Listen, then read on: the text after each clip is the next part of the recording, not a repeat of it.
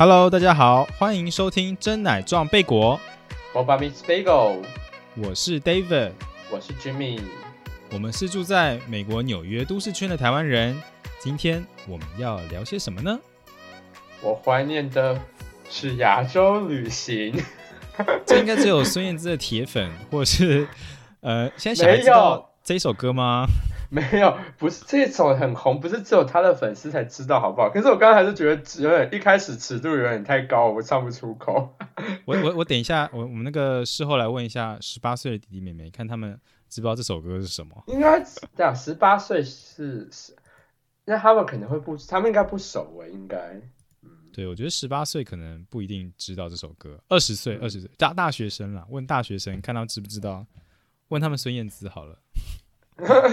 哎，是讲到孙燕姿，之前我那个朋友有转贴一个那个梗图给我，很好笑。其实不是梗图啊，就是一张照片，就是那个孙燕姿的歌迷啊，然后他们去那个孙燕姿的演唱会，然后在下面举牌子，然后他们举的牌子很疯狂，你知道吗？你知道他的粉丝自称有什么？他说不知道，我自称什么？他们粉丝举牌子，上面牌子写“我有艾滋病”，然后“滋”是陈燕姿的“滋”，就是对，很疯狂。这个这个有点黑色幽默，但是要看字，我觉得才会觉得就是懂这样子。所以，我们今天呢要聊一聊，嗯，国际旅行，因为其实从 COVID-19 发生之后呢，其实。整个国际间的旅行，背包客啊，什么都 shut down，所以说，其实你很难再去像过去一样这样子买张机票说走就走的旅行。所以说，像是法国广播电台啊，他就说，像这个 Omicron 有迫使全国、全全球各地啊，就是重新考虑，嗯，恢复以前的旅行计划。然后还有一个理财网也说，他说 UN 有估计啊，今年跟去年一样。就是全球的旅游业其实损失了超过两兆美元。我觉得这个东西跟 Omicron 没有什么太大关系啊，因为现在已经你知道十一月底了，所以他说估计这个两兆美元这个东西是已经你知道基基本上这一年都已经快过完了，所以他只是大概跟你讲一下说，哦，我们今年目前到现在为止损失的差不多会是这个数字，因为嗯，对啊，他 Omicron 才刚出来而已啊。但亚洲基本上都是没开了。我觉得对啊，因为亚洲重点其实你知道，我那时候在，因为我有最近在关注呃法国的新闻嘛，尤其是呃，你有关注法国的新闻哦？对，因为你要去法国玩。对啊，我现在就超级无敌担心啊！阿莫狂一跑出来，我心里想说干，然后想说拜托不要让我就去不成了呢？对啊，就那你就去夏威夷吧。就没有 Jimmy in Paris。我我夏威夷我我夏威夷没有办法，就是这么短时间，他就还是要再要再安排长一点时间，因为夏威夷就是是一个你知道需要比较长长一点时间享受的地方，对吧？然后法国那边时差和我们这边和你们纽约差差六个小小时而已吧，六个小时。你说时差？对啊。呃，跟时差有什么关系？没有，只是问一下，想说那个夏威夷应该更远，然后法国其实比较近一点。对，没有错，因为夏威夷飞其实从我们东岸飞是比是蛮远的，从从东岸飞差不多呃就要十一个小时左右，对啊。那从呃东岸飞欧洲的话，基本上就是六七六到八个小时，对啊。嗯哼，对啊，《纽约时报》也有提到说，嗯，其实，在上个月十一月的时候。其实美国已经时隔十八个月，就是在去年三月封禁之后呢，又重新开放边境，迎接国际旅客。等于是说，你今天可以领那个旅游或是其他任何签证，你都可以去美国玩，这样就不是只有绿卡或公民才可以去美国。嗯啊，对，还有嗯，就刚刚被打断到一点，就是说法国的话是他们啊，虽然现在欧美的部分的啊的游客是。一开始的话，其实像今年夏天的时候，那个时候，呃，美国还没有开放，就是欧洲的旅客可以来美国玩，然后，所以那个时候，啊，就是欧洲的那个旅游市场主要还是内部的，呃，消化，就是比如说，呃，他们自己欧洲的人，然后互相去不同的国家玩这样子，然后就是呃，由自己欧盟国家互相玩这样，对对对对对。对对对，然后那个时候他们就讲说，哦是有回温的，可是他们就非常的渴望亚洲的旅客可以回来，因为 亚洲旅客就是，尤其是中国旅客，就是在法国非常的大手笔，常常都买很多，所以他们很怀念。应该主要是购买力的部分。对我们怀念他们。OK，然后嗯，对，但是美国话再等半年以后啦，那明年暑假可能才有个机会，或是更晚。可是亚洲很保守，然后尤其如果台湾又依旧是一支清零的政策，因为台湾好像只要有病例，其实大家就怕，都怕的要死。然后如果他今天决定要开放边境，我觉得台湾人内部应该通通都会反，很多人一定会反对。所以我觉得台湾要开放真的超级无敌难。对啊，因为已经习惯就是哦，四周其实都没有病毒，所以其实嗯，像我我现在在台湾录音，其实我已经回台湾了。我觉得，嗯，我看到两个现象，就是第一个，我进机场的时候，我真的觉得就是很明显感受到旅游业的损失，就是完全机场是非常空的，就是你有种虽然大家都自己也知道这个状况，但是亲自看到还是会觉得很震撼，因为就不像美国机场，对，而且动线都已经帮你画好了，也不能有人接机什么之类的，就是完全是空的。对，很冷清啦，我有点觉得唏嘘啦，这样子。对，我们刚刚讲说十，其实拜登的呃政府也是十一月七号，然后才开放说取消之前对呃一些国家的旅游限制嘛，所以才变成开放说哦欧洲人现在是也就从十一月初才可以来美国观光，但没有想到才过没多久，现在又出现这一个 Omicron。但台湾，我觉得台湾台湾人其实有些时候已经不再戴口罩，但是。真的正常生活其实跟美国我觉得差不多，对，就大家其实就是很正常过自己的生活，只不过是需要戴口罩而已。对，是啊，我觉得还算不错啦。对啊，就跟但是现在欧洲已经开始很多国家有像是德国，就是又又出现了新一波疫情啊。对，嗯，只能看说之后如果疫苗再多打更多的话，有没有机会可以就是。恢复到之前那个样子，不知道。反正现在我就是静待那个他们研究对 Omicron 的研究出来，然后你才可以知道说是不是影响有那真的会那么严重，然后有什么应对措施。对啊，好吧。所以接下来我们就让我们回到二零二零以前，就是三月以前那个大家在旅行的时候的旅行经验。这样，你最后一次旅行是二零二零年的的初年初吗？你说国际旅行对不对？对啊，对啊，对啊！我最后一次是去韩国，大概是去那边过圣诞节，然后就是有点那个台湾总统大选那个时候回去的，然后有去到韩国玩。对，那我们一模一样哎！我最后一次的国际旅行也是呃 总统大选的时候回台湾玩，然后呃我是中间有中转在韩国待了一晚。对，哦，那还不错啊！对啊，我那时候玩的蛮开心的。对。谁知道就成为最后一次这么自由飞来飞去的机会了。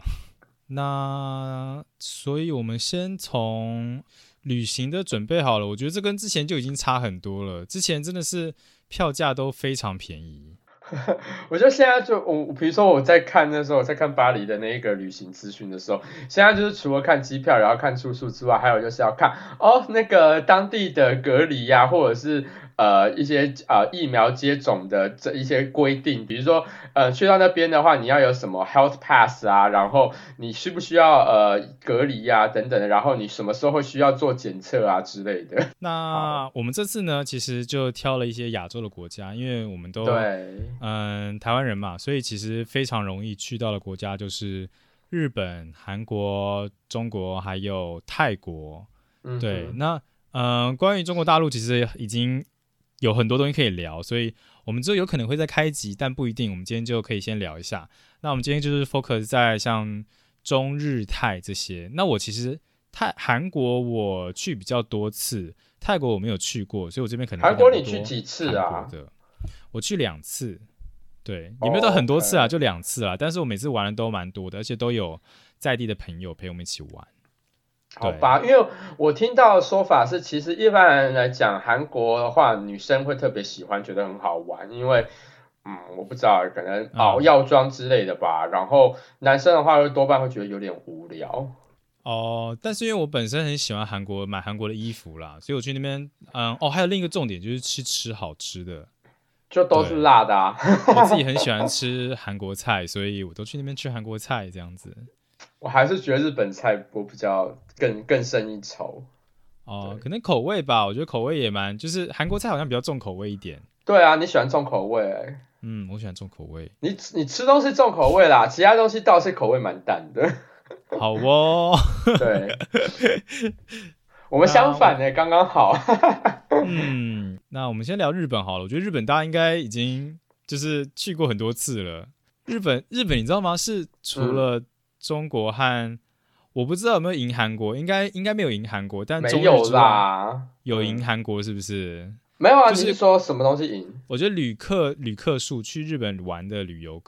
旅客那个人数，你说台湾人最多的是去日本不是吗？对，台湾人最多是去日本，但是我一般一直以来都是啊，从来没有超韩国去韩国的人数从来没有超过去日本的人数啊。对，没有就是说在日本，呃，日本有没有经过统计国际旅客最高前三名的国家？台湾有入列。OK，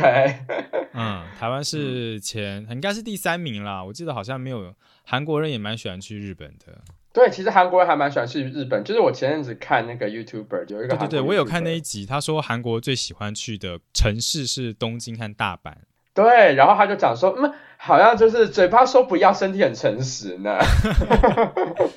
但中国人也很喜欢去日本玩呐。我觉得就是一个去发达国家，然后什么都很方便吧。没有啦，中国人好像第一名还是泰国，因为中国的那个护照去泰国比较方便。去日本的话，好像会要申请比较多的东西，包括要有财产证明等等之类的。签证的关系就对了。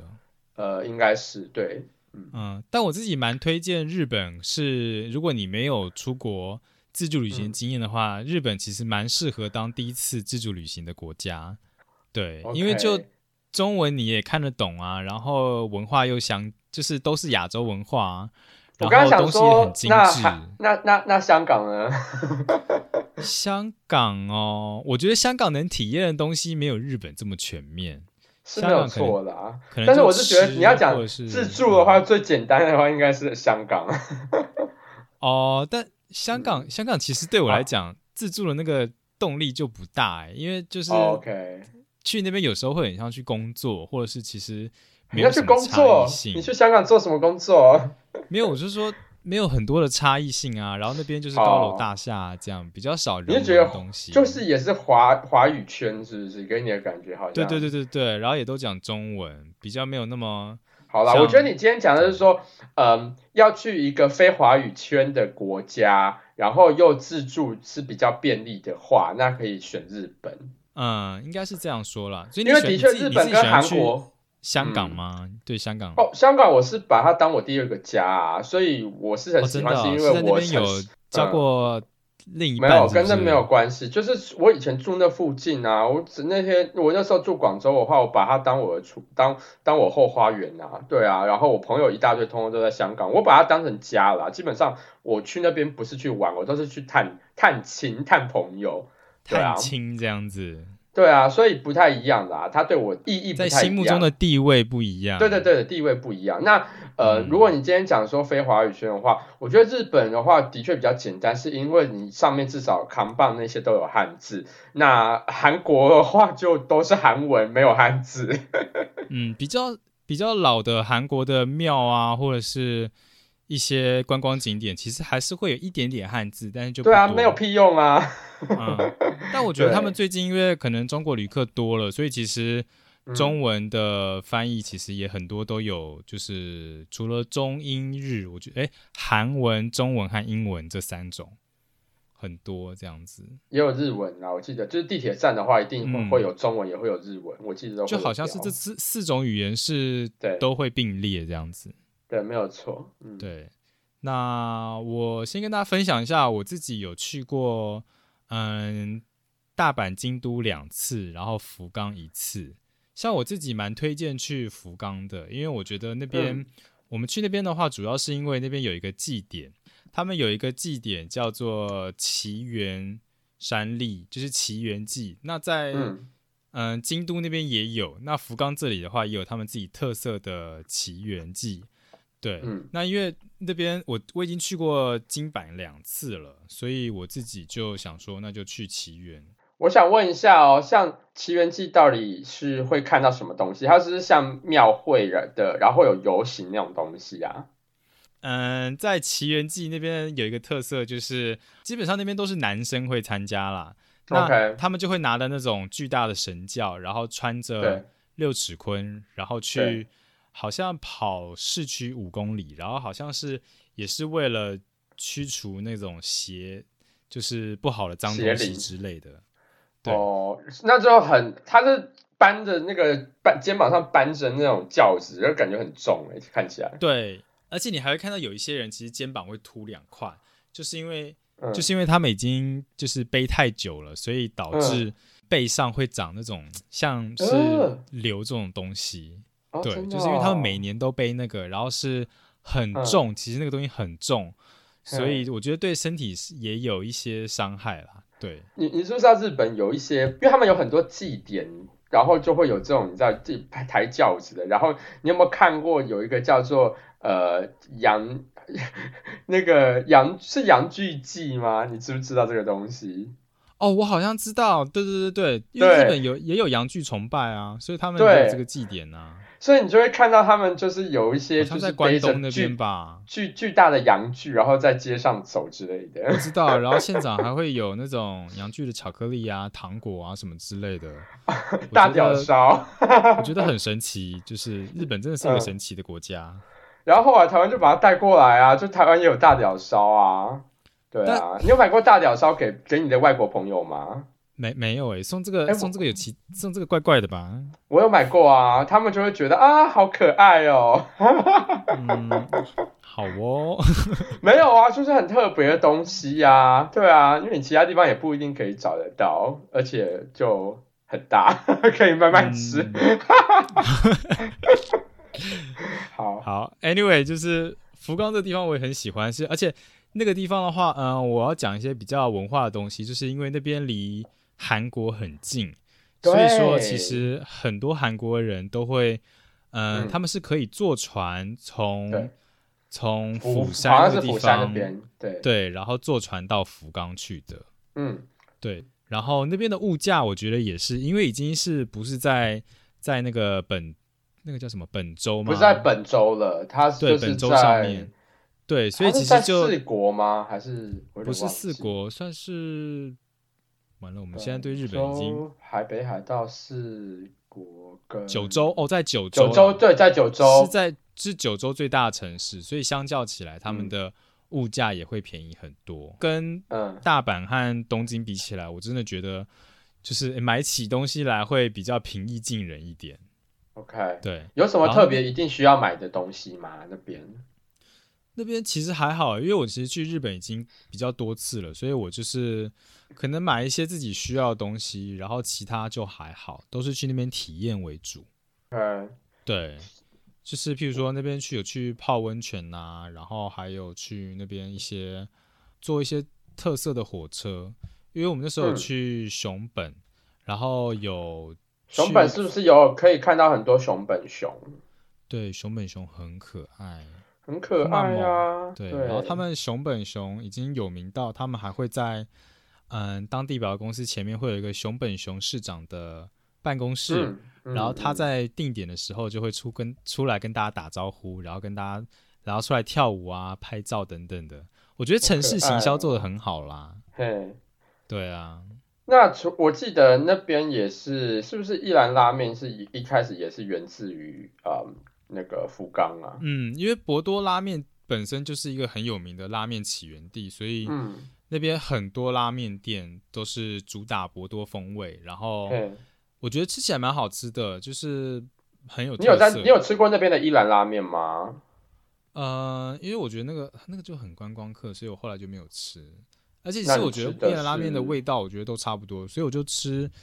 当地在地的拉面店，比较少吃哦就是比较少观光客去的那种吗？对对对对对，然后还有我发现，就是因为大家都知道台湾人很喜欢日本嘛，所以甚至连在那边工作啊，你都可以遇到台湾人。就除了观光客之外，像我们那时候有那个入住一个日本的，我差点想防疫旅馆，日本的温泉旅馆，然后就就是都会有配备一个嗯，可能中文的服务人员，然后基本上都是台湾人，然后可能是来 working holiday 啊，然后之后可能他们觉得做的不错，就继续留下来。就有些是待很久，然后之后可以甚至转正等等的，我就觉得，哎，这个也是一个可以在国外工作的方法。所以在福冈那边的话，比较少遇到就是中国的一那些，因为你知道，在东京的话，很多家店他们要找中文导的那个导览员，通通都是一大堆就是中国的留学生。嗯，但是我觉得在福冈那里好像应该就是说也是很多，但是没有说像东京、大阪那种大城市这么多。对，然后像台湾就台湾人其实就是遍布全日本的各地都有。我觉得台湾人玩日本的，嗯，细致程度已经到他们乡下可能在地人都才会知道的景点，台湾人也会去。对，嗯，对啊。然后再来的话，我们那时候还有去参加到一个日本的音乐季，然后我觉得他们是在福冈哦，嗯，在熊本，在熊本的一个音乐季。OK，对。然后我觉得蛮酷的，就是，嗯，日本人玩音乐季就是会有他们自己的一个风格特色，不会说在可能在美国啊，大家就是很疯狂的乱摇啊或什么的，他们可能有一个手势，或者是会拿着统一的一个东西一起挥这样子。嗯嗯，对我就是觉得这真的是民族性啦。对，那你们那个音乐季，它是也是在那种就是鸟不生蛋的地方吗？鸟不生蛋没有哎，就是在熊本城的旁边的公园，所以也算是都市。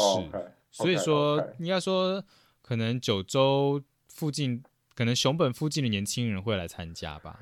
因为之前就是听别人讲去 Fuji Rock 的那个故事，然后他就讲说还要有 shuttle bus，然后载你去到，然后就是杳无人烟的那个山里面那样子，然后去。开音乐季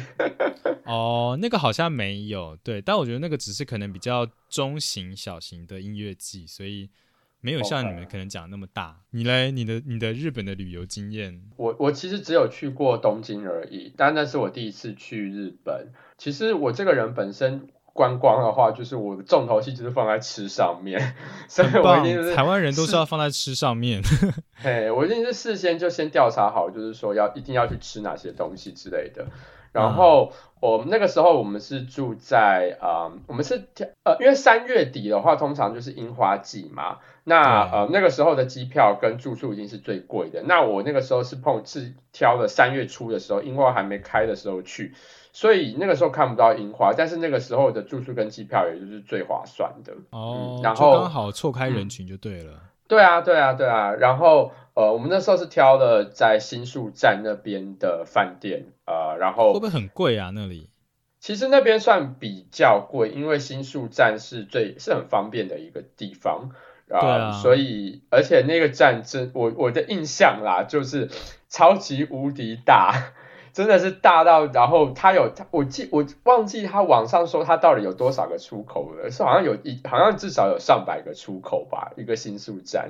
嗯哼，因为很多条线都在那边交汇，就对了。对对对，很多条线，然后又很像北车一样，是什么集铁共构啊，就是有 JR 线等等的，然后新干线什么的，反正。就是超级无敌大，但是反正没我是我我那时候其实有点像傻瓜，我就就我大部分时候都是我是找路的人，然后可是那一次的话是因为我有一个朋友他已经去过东京几次的，然后所以我都在 follow 他，我就没有特别就花时间去找路。哦，但是我觉得东京交通感觉真的要做一点功课，因为那边感觉就是非常的复杂，你真的需要做点功课，你才会知道。真的很复杂，因为很多人，我记得以前的时候，很多人啊，比如说约在北车的话，然后结果就是都会迷路，然后他们就会说北车就是一个迷宫，之前新闻也有报，可是跟新宿站比起来，真的是小巫见大巫，新宿很恐怖。我自己觉得比较特别的一些食物，像是比如说河豚料理。哦，河豚料理，嗯，因为你像说其他很多东西的话，可能比如说拉面啊，或者是抹茶等等之类的东西，或者是你知道呃生鱼片等等，其实台湾也都吃得到。但是河豚料理，你现还台湾好像还真的真的找不太到什么餐厅有河豚的，可能处理比较麻烦吧，因为河豚不是有毒。对，因为嗯河豚的话它。呃处理的师傅，好像我记得是要受过特殊训练，然后是不是好像还要考证照的啊？好像哦，因为很难处理，不然就会有毒残留在上面。对，那我们那个时候就是点的呃一个套餐那样子，然后它传统的那个河豚的话，它可以有各种不同的呃吃法啊、比如说有凉拌河豚皮，然后河豚生鱼片、烧烤河豚、酥炸河豚、河豚火锅、河豚粥。对，然后就是这样全从全部吃下来，可是每一个因为它的做法不一样，所以你每一个吃起来的口感跟味道也就差很多。对，但是呃，我怎么讲呢？我我可是我他对我留下印象没有到特别深刻，因为其实它不是一个味道很重的东西。它的料理，比如说河豚粥、河豚火锅，好了，都是那种比较清淡香甜的那一种。但它的它应该也是价格蛮贵的吧？你们这样吃起来，如果你们全部都吃过一遍的话，不便宜，对我记得一个人至少也要一千台币以上，对，对啊一一一一到一千到两千吧，我好像我那时候去那个金板神的时候，也有吃在地有名的，应该是马肉吧？马肉，台湾没有马肉，对，然后价格就很贵，或者是松板牛，对，哦，OK，可是嗯马肉你你你真的有吃哦？可能就点一个观光客都会点的比较便宜的，但是就他们说这个它是什么料理啊？它是什么料理？好像是铁板吧，还是就是一般的，就是烧，就是煎烤吧，就把它煎烤，然后给你吃这样子。啊，然后吃起来口感如何？我觉得差不多诶，其实我分不太出来，差不多是跟什么东西差不多？跟一般的牛肉啊，哦嗯，OK，反正你你觉得也没有特别好吃就是了。我觉得还好，我还是觉得猪肉或牛肉比较好吃。嗯，好吧，对对啊，我想说和牛卖那么贵，A 五和牛应该要吃一下和牛。可能我没有吃到最顶级的啊、就是一般的、一般、一般的那种和牛的碎碎角角的那种肉而已，便宜便宜的那种货。对，哦，OK，好，反正、如果要吃和牛的话，既然都到那里了，一定要点 A 五和牛啊。嗯，对，嗯那种就很花钱，那种应该都要花个嗯上千块才可以，才可以吃到。对，但是我像像我上一集讲的，就是冲动性消费，你要出国，你通常都会冲动性消费。对，好不，能这样花钱了。反正要是我的话，我一定同时想说，我都来来都来了，就一定要点。对，嗯那河豚料理其实我觉得还不错，还蛮，我觉得也是蛮推荐大家去尝试，因为毕竟真的就是只有在日本吃的才可以吃到道地的河豚料理。那生鱼片我自己也还蛮喜欢那个口感的。除此之外，呃，那个时候。呃，我印象当中就是珍珠奶茶，那个时候在日本还是非常的呃非常的热门。对，你会看到在哦比如说那个、呃春水堂的门口，然后就很多人在那边排队。然后有，可是我就觉得闻说嗯前阵子好，应该好几年前台湾的真奶店又在日本开了一波，就等于嗯又红了一波这样子。对我那个时候是二零一七年三月去的，然后那时候可能还没有到那么多家店哦，哦，因为可能对那个时候可能什么幸福堂啊、什么老虎堂那些好像也还没有开始红起来，好像在台湾不知道都出来了没有。我觉得那一波出来之后，整个亚洲应该很少亚洲，应该日本人又更疯狂。对啊，因为像我去嗯韩国、那时候，韩国也正夯那种虎虎纹的老虎堂，对对对对对对对，没有很多，不止老虎糖，很多都出像是珍珠就是黑糖奶茶也有茶出那种虎纹型的真奶，嗯。对，对然后在韩国就非常流行。对，然后回到呃，我那时候在东京的时候，我看到说，哦，好，他们现在在喝珍珠奶茶很夯，可是呃，在东京的话，他们通常应该不是不是只有在东京，是在日本，他们没有边走边吃或边走边喝的习惯。嗯，这个有听过，日本没有这样的习惯。对，可是我就想说，啊，如果我今天点了一个手摇杯，我就是很难不边走边喝，就很不舒服啊，点的就要赶快喝啊，不然珍、嗯珍珠会烂掉啊。东京好像有些地方已经慢慢可以，就是你如果只是停下来在路边让你喝一下这样子，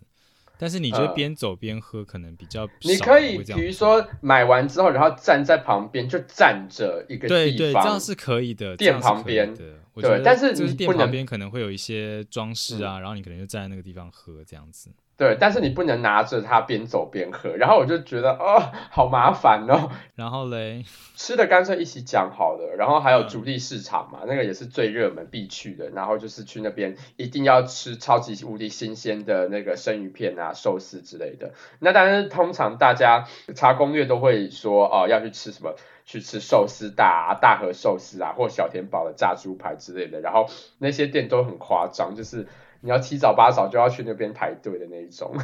哦，会很贵吗？那边的东西应该比较贵吧？我记得好像还，好诶、还可以。对，就比较便宜因为毕竟是是海产的直嗯接送的地方。对，我觉得我记得是应该是没有到特别贵，但是就是很新鲜。然后、嗯呃，可是那些店的话，如果你要去热门店，就是真的要很早去，然后要排队。然后我记得我们那个时候好像是选了一家没有到那么热门的，然后它就是刚好开在那几家热门的店的中间。我记得好像是 Yamazaki，对我我现在有点不太肯定的，但是那是一家唯一没有呃，它的店名是写日本的片假名，而不是汉字的。哦，可是我对那一家好像在 Trip Advisor 上面还蛮出名，所以我朋友说其实那家也不差，我们不用特别要排很久的队。对，然后进去里面的确我是也，他就是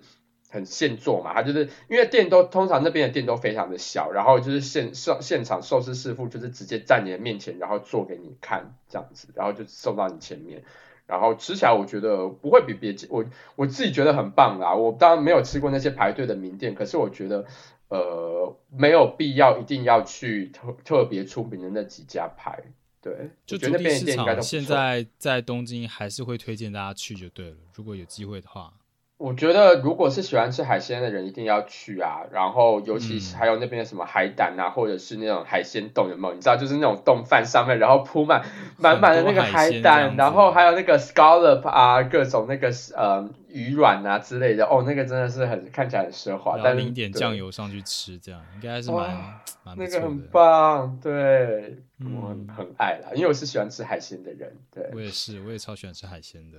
嗯，不然吃的就先讲到这样子，然后我提到一个比较有趣的，就是唐吉诃德店。哦，这个在台湾也有开店了耶。后来对啊，可就是是听说，东东台湾啊，对啊，台湾的店好像没有那么没有那么多的日货，然后好像价钱也不便宜，我听说的啦。嗯，但其实它已经展店到很多地方了，好像像是嗯香港啊，或者其他国家也都有那个唐吉诃德。而且台湾的我我记得嗯好像有，嗯，好像有生鲜超市，对，有卖生鲜蔬果的。对，哦其实我这次去台北，我也想要去看一下台湾的唐吉诃德长什么样子。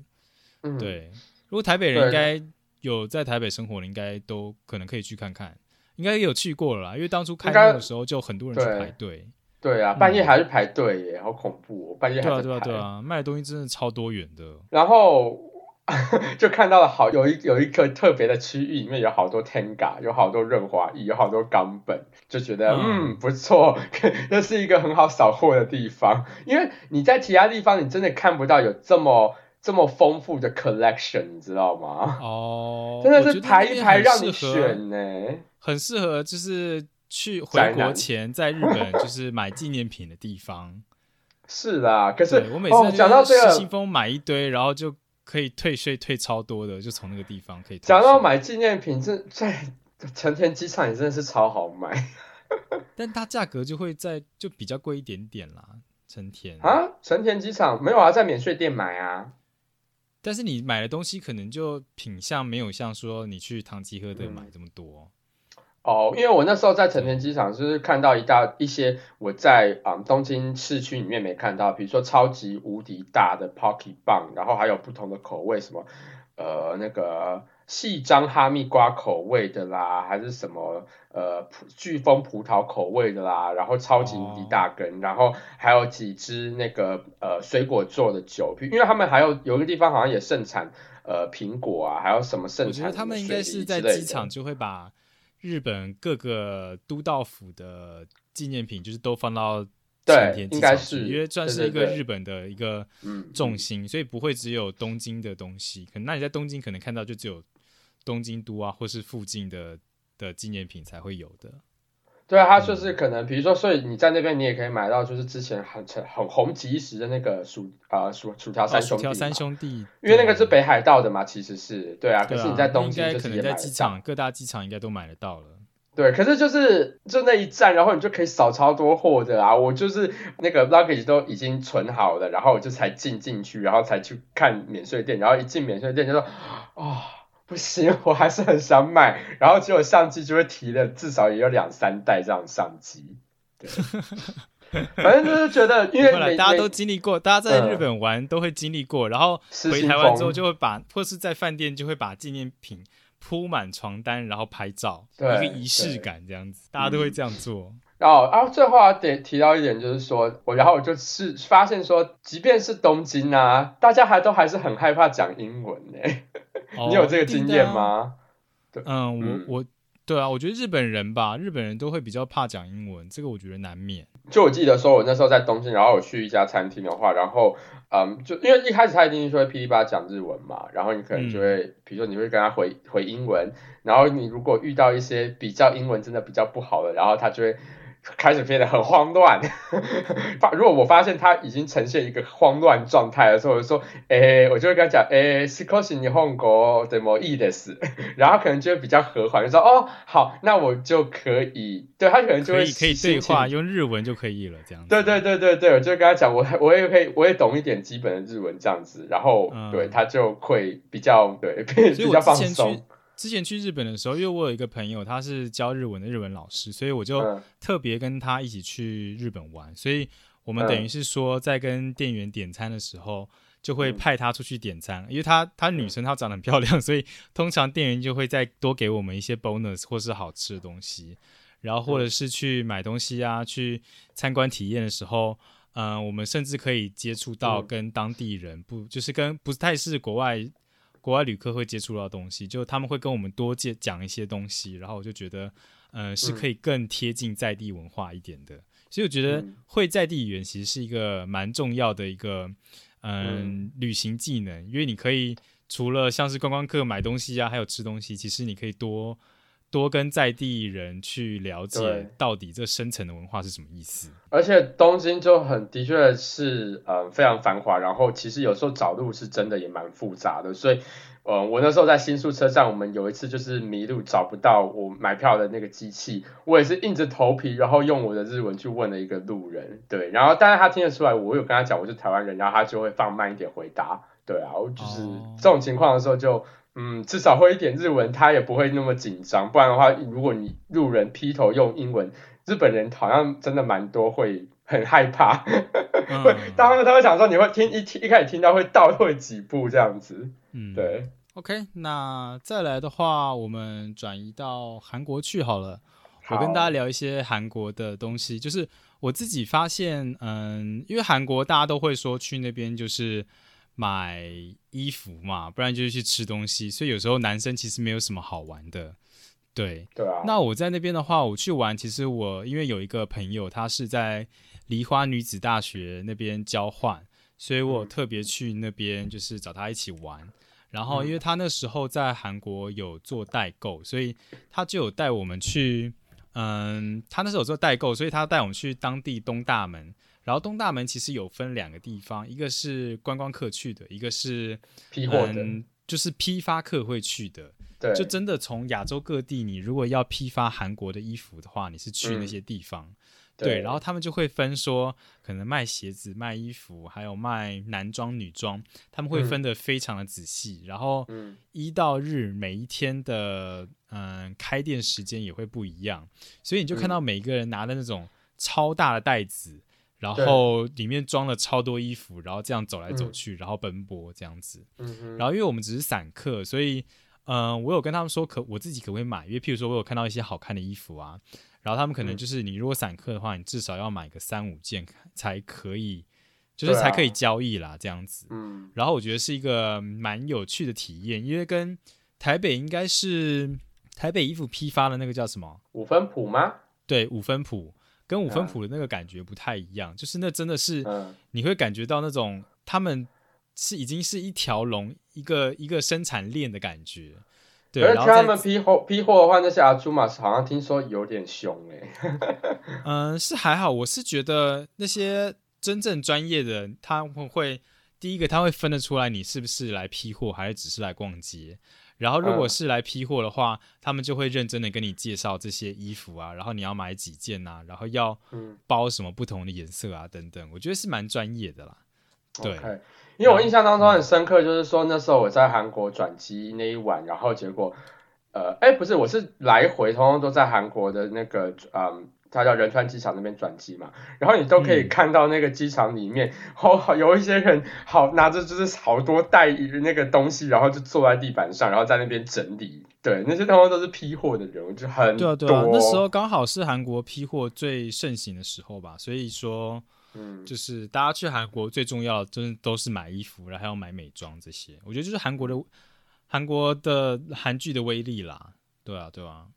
然后另外他还有跟我分享到一点，我觉得是蛮可以分享的，就是嗯当地 LGBT 的状况，因为大家应该都有听过韩国对于两性之间的议题，其实常常有新闻闹出来，就不管他们是对女性啊，或者是对 LGBT 群体啊，其实都是不太友善的，而且嗯。他们甚至会说，嗯、之前还有市长会说，哦，我 LGBT 为什么要办游行呢？游行应该办到郊区去的，就是他们可能教会的阻力很大，所以你在街上啊，基本上就是在台湾或者在美国，你会看到女生比较中性的打扮，或是比较男性化的打扮，但是在南韩国其实你比较少看得到，还是会有，但是那个数量比例就少很多。嗯对，基本上女生大部分都会嗯化妆化的很重，对，even 嗯她想要表现出自己很男性的一面，但是都还是会化化很美的妆。对，我觉得这是蛮特别的。像是我在那边，还有另一点，我觉得是他们的那个民族的团结性。对，嗯因为我觉得其实这点跟台湾，应该说，我觉得台湾和韩国，我刚下机的时候，我会觉得街道的景色会有点像。台湾是很很混乱、很散乱的，但是韩国呢，他们是民族性又是很强的。我觉得这个可以在就是我们在美国生活的时候就可以感觉出来啊，就是在美国的那些呃韩国人、韩国留学生，即便不是韩国留学生好，即便他是在这边长大的韩国人，我觉得他们把就是只要是韩国人都把他当成自己人的感觉，然后对对对对对，呃会互相照顾的感觉。对啊，因为像我在那边体验是，我就是我们去那边当然会去夜店玩一下啊，然后我们在夜店玩的时候，我就发现他们小圈圈很严重，你知道吗？就是你身为一个外国人，如果你在当地真的没有一个朋友带你打入一圈的话，其实你是有一点难去认识到其他人的。没有人讲对这句很奇怪，不是他们的小圈圈严重，是他们排斥外国人吧？因为他们的圈圈就是他们自己，这就是他们自己的圈圈啊，所以他们没有什么小圈圈啊。因为里面的店大部分九十趴以上，通通都是韩国人啊。对，但我的意思是说，嗯、我该怎么讲比较好？几个应该是说他们几个朋友一起的话，你很难去打入他们的朋友圈。OK，对你懂我的意思吗？可是比如说在，假如说你我们今天去呃那些哦，因为你知道他们夜店的话，他们会续托的时候，然后他们都会去那些地方吃宵夜啊，吃烧烤，还要喝去喝酒不是之类的吗？然后那嗯些地方的话，应该还蛮容易交朋友吧，在喝酒的时候，然后比如说隔壁桌的之类的，我印象中我好像看过类似的介绍的短影片。，对，但这个我觉得这个应该是跟你刚刚提到的他们很排外的话有一点相关联。所以说，如果我是真的是一个外国人的话，其实嗯嗯在当地的外国人他们自己都说他们很难融入韩国的社会。这我有听说，对，对，就是你真的是你如果没有认识一个韩国人的话，其实你在夜店，其实他们就是各自玩各自的，然后嗯可能一群朋友的话，也才会有几个会去认识到。所以我在那边其实真的有认识到的人，其实反而反而没有韩国人。对我是觉得蛮特，别哦都是认识到外国人吗？呃，对啊，可能就是其他国家的人来韩国玩，然后他们可能也去嗯夜店玩，然后就认识到这样子。你是说，因为你是你朋友带嘛？那你朋友自己有嗯，就是没有，那个朋友是女生，所以我那时候是我其实是自己去的。对，哦，OK，了解。对对，然后因为就台湾可能大家就互相聊天啊或什么的，但是韩国我觉得就不太会搭讪这样子我觉得应该还是有啦，对，但但是一一一一发现你是外国人，可能就想就不太会很很热情。对我觉得会有这样的现象。对，真的、所哦以，所以就我觉得可能就是，如果你在韩国有朋友，然后他们带你一起去的话，我觉得这样会比较好。对，而不是说哦，我们今天两个台湾人，然后就去那边玩，那不能说不不能不会认识到啊，但是我觉得那个难度会比较高一点点。哦，我那个时候是找了一个会，就是对啊，在韩国生在首尔生活的台湾人，但是可惜的是，我们那一天是就是周间，所以我们就没有去夜店。对啊，我们是去夜店附近的、呃那个在布站马车里面吃饭，但是旁边的时候，那个时候还蛮也蛮有趣，就是因为他他带我去的那个布站马车的那个老板娘，其实她是中国人，反正她就是、你知道那种什么朝鲜族之类的，然后她、哦。所以她会讲中文也会讲韩文。然后呢，他就是带我去那一个布扎马车，然后跟老板娘聊天，我们就直接坐在老板娘前面的那个吧台那边，然后啊、老板娘就会用中文跟我们讲话之类的。然后呢，那个隔壁桌的话是坐了韩国人，对，然后可能那个韩国人的话就想说，哎，这个老板娘怎么也会用另外一个语言，然后再跟我们再跟客人讲话，然后他就是好，可能就是好奇，然后有也有跟我们聊天，对啊，问我们是哪里来的，我说哦台湾来的，然后他就是哦他也很喜欢台湾啊什么之类，有聊一下天呐，对，有，我觉得韩国人有慢慢越来越了解台湾，也也蛮喜欢台湾的。对对对，好像是哎，对啊，如果嗯其实讲台湾人的话，应该现在会比较愿意跟你做朋友，就是很亲切这样子。对。对，然后另外的话，我觉得韩国也算是肉食者的天堂，因为那边其实没有什么素食餐厅，而且包括、嗯包括说泡菜里面都会有一些新香料，所以跟台湾比起来，我听说我朋友说他们那边其实基本上没有什么素食人口，因为光是泡菜就是新香料做的，所以你很难一个素食的人在那边吃得到。而且基本上所有东西都是烤肉啊，或者是泡菜啊什么的，你很难吃到真正的呃没有肉的东西。对。好像是哎、然后我还记得我在那边有一个很特别的经验是，嗯，我在应该是光化门吧，就是他们最重要的那个大街上面，然后就有看到四月号的抗议的那个帐篷，就是那边其实因为可能四月号才过了，应该是两年左右吧，所以两三年左右，所以他们其实都还是希望能够政府能够还他们一个公道啊什么的。然后我嗯自己看到的是，我觉得其实有一点像台湾的抗议，对，就是一般的小抗议就会搭一个帐篷啊，在那个地方，然后大家也就很习以为常。其实我觉得这一点跟台湾有点像，四月号那个时候，他嗯们是想要要求政府要彻查，然后给出真相，因为他们是觉得政府有在隐瞒一些事情，对对，其实是这个样子的，就觉得所以你想想有点像死了嗯。三四百个人，这么多人，其实如果是家属，一定会想要政府给一个交代啊。所以我觉得就是也有看到一些社会层面的问题啦。而且我听说他们的抗议游行嗯。啊，是台湾是抗台湾的抗议游行是可能第一个周末人会最多，然后慢慢人就是慢慢少下来，少下来，然后少下来，就是能量会递减。但是在韩国，他们好像是越来越累积越大，就是就是可能第一周要抗议游行，然后第二周什么什么团体也加入啊，然后第三周就是更多人号召起来加入这个游行，是越来越声势越浩大的。可是像台湾之前洪仲秋事件的话，好像也是越演越烈吧？嗯，没有说就是就那个抗议游行的性质来说的话，嗯，这两边的差别是有一点大的。对，像太阳花也是越来越大，对啊，但对之后、啊，但平均来讲，就是台湾可能一个议题如果爆发出来的话，是可能第一周大家会最 focus，或者是就是只有一周大家去参加一个游行、这个样子。然后可能接下来新闻开始就会开开始报，比如说呃，比如说大 S 分大 S 离婚的什么之类，然后大家对对对，然后就那个聚焦就哎就跑掉了，对，就没了。或者是时间管理大师出事了，然后就大家就开始对对对哦，我们我们来关心这个，这个比较有趣。差不多就这个样子。好，那我们再来聊一下泰国好了，我觉得泰国应该是非常人都很喜欢去的国家，第一名。哎，可是我很好奇耶，不是台湾的大学生他们毕业旅行最疯最热门就是去泰国吗？对啊，泰国因为也便宜呀、便宜又好玩啊。你你没去过哦？我们那时候你比较 gay 白，你那时候是去别的地别的比较别的国家吗？哦，可能因为我们班分东离西，大家就没有不不团结，所以就大家各自去玩，大家毕业旅行是各自去玩。对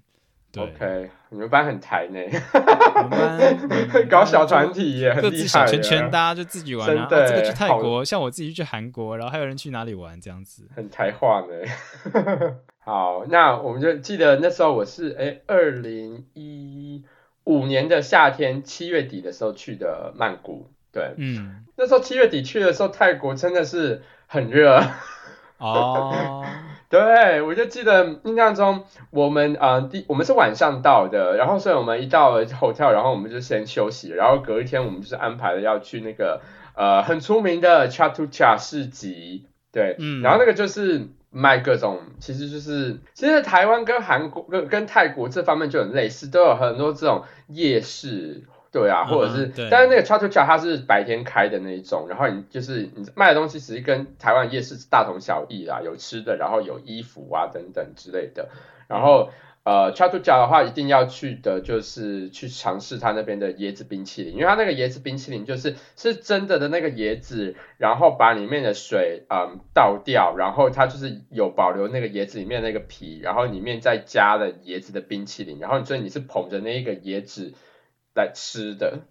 对，所以是一个蛮可爱，可以也可以拍照，然后也蛮好吃的，因为就是非常的椰，椰味很重，因为你有椰子的皮，然后又有椰子的冰淇淋，然后要撒那个什么是椰子的碎屑什么之类的，对，那个还挺好吃的。可是恰图恰那三十七度的那个艳阳下，真的非常恐怖，真的是走到要中暑。那然后，嗯，我记得印象还蛮深刻的，我觉得比较有趣的一点，好了，就是我我们去到那个曼谷的话，就是安排了很多泰式料理嘛。其实泰式料理很好吃，然后也非常的多样化，有什么泰式的咖喱的啊，然后那种比如绿说咖喱、呃红咖喱那些的，对啊，然后还有炒那种空心菜啊，什么呃虾酱的啊，然后呃还有什么 pad thai 就是炒金边粉之类的，其实也很丰富，也很多选择。但是去到第四天，我跟我朋友是真的是受不了了，我说嗯不要再吃泰式料理，我们去吃点不一样的好不好？我说好，嗯然后我们就去吃日本料理，然后那个日本料理人他是。他们曼谷有一区是特别的多日本餐厅，然后那附近好像是因为有很多的日商，所以那附近特别多。对，那边附近特别多日本人，所以也就开了很多很道地的日本的那个呃餐厅。然后我们那时候其实是决定要去吃，其实就是吃牛角啦，牛角烧肉那边也有。哦，牛角那边也有哦，牛角。对啊，然后就去到那边，然后结果就跟泰嗯，就就跟门口那个店员说，哦，就两位，然后他就是英文完全不行，然后想说。诶 h u t a l i d e s 诶，然后啊 no，叭叭叭，然后就开始试图用用日文跟他沟通，然后他就顿时就啊，然后就开始 就开始跟我大讲日文。然后想说哦本人是不是？他不是日本人，他是一个会讲日日文的泰国人，他就他看起来是，他看起来是泰国人，但他会日文。对，但是他日文非常的流利，然后英文真的是很不哦 OK，、然后非常会让我觉得很特别，是因为他那时候我刚到曼谷，其实曼谷我发现它就是一个非常国际化的地方，就很多长老老老比较老一辈的人，台台湾人会觉得，哎，泰国是不是好像比较落后之类的？可是我跟你讲，曼谷其实比台北还要更国际化、更都市化。嗯，这个我们大家都相信。这个很多人对去泰国，其实会觉得那边比真的比台北国际化很多。对，曼谷那边的话，到处通通都是可以看到西方观光客。然后你我去到的各个餐厅或者是 hotel 的都柜台，他们的英文。都很 OK。所以第四天那一次我去到日本料理店，是我唯一一次我发现，干我英文不通，我现在要怎么办？他就是一个只会泰，似乎就是泰国人，我我又不会讲泰文。然后没有想到，嗯对他日文非常的好，所以最后我们整餐就是点餐什么之类，也都是用用我非常破烂的日文跟他沟通。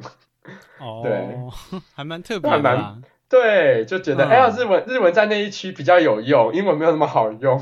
对嗯哼嗯，然后，嗯，去泰国的话，一定大家一定会去做的就是泰式按摩吧。对啊对啊，对会去按摩，那边很按摩很多。对，那泰式按摩的话，在那边又便宜哦。我记得那时候我们是去了一家叫做 Asia Herb Association，它其实是蛮出名，然后是走比较呃精致化路线的。然后因为他们很注二零一五年去的还是二零一七？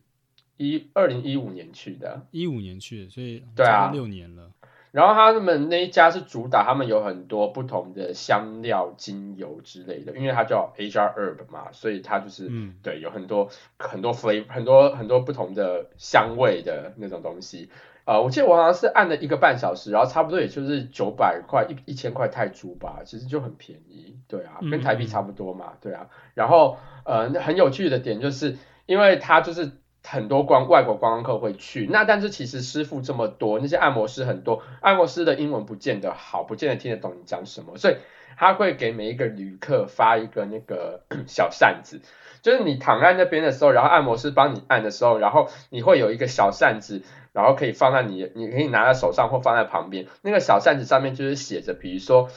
呃，按轻一点，按重一点，然后就是有写英文跟他的泰文这样子。所以如果你有想要跟按摩师讲说，哦、我想要那就是按个沟通的轻一点管道就对了。对你可能就拿那个扇子，然后就指说按轻一点，然后他就懂。哦，我了解了，我了解了。哦，蛮对酷的这个，用或者扇子来是说沟通，用扇对子对对。或者是说上面还有一些其他的字啊、一一些呃句子，比如说呃冷气开强一点，冷气开弱一点，然后或者是说我想要换一个按摩师，这一句也有。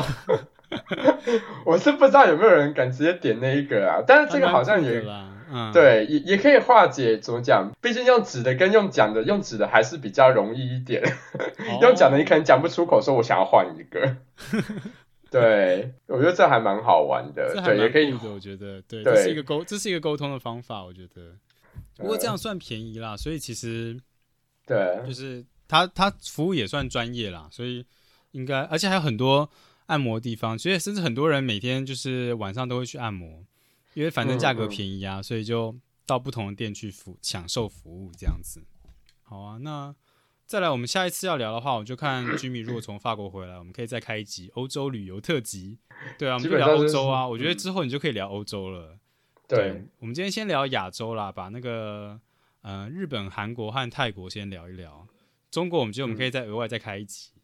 对我觉得中国很可以聊的东西非常非常。中国真的太多了，因为中国没有 语言沟通的问题，所以就是会发生很多离奇的事情。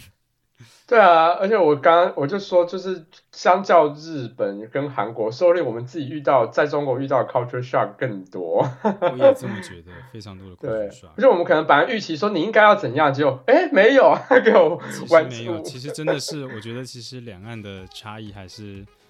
某种程度上还是蛮大的。对，对，好吧，那我看我们今天就先聊到这边吧。大家如果还意犹未尽的话，欢迎到 IG 或是各大的平台搜寻我们最新集数。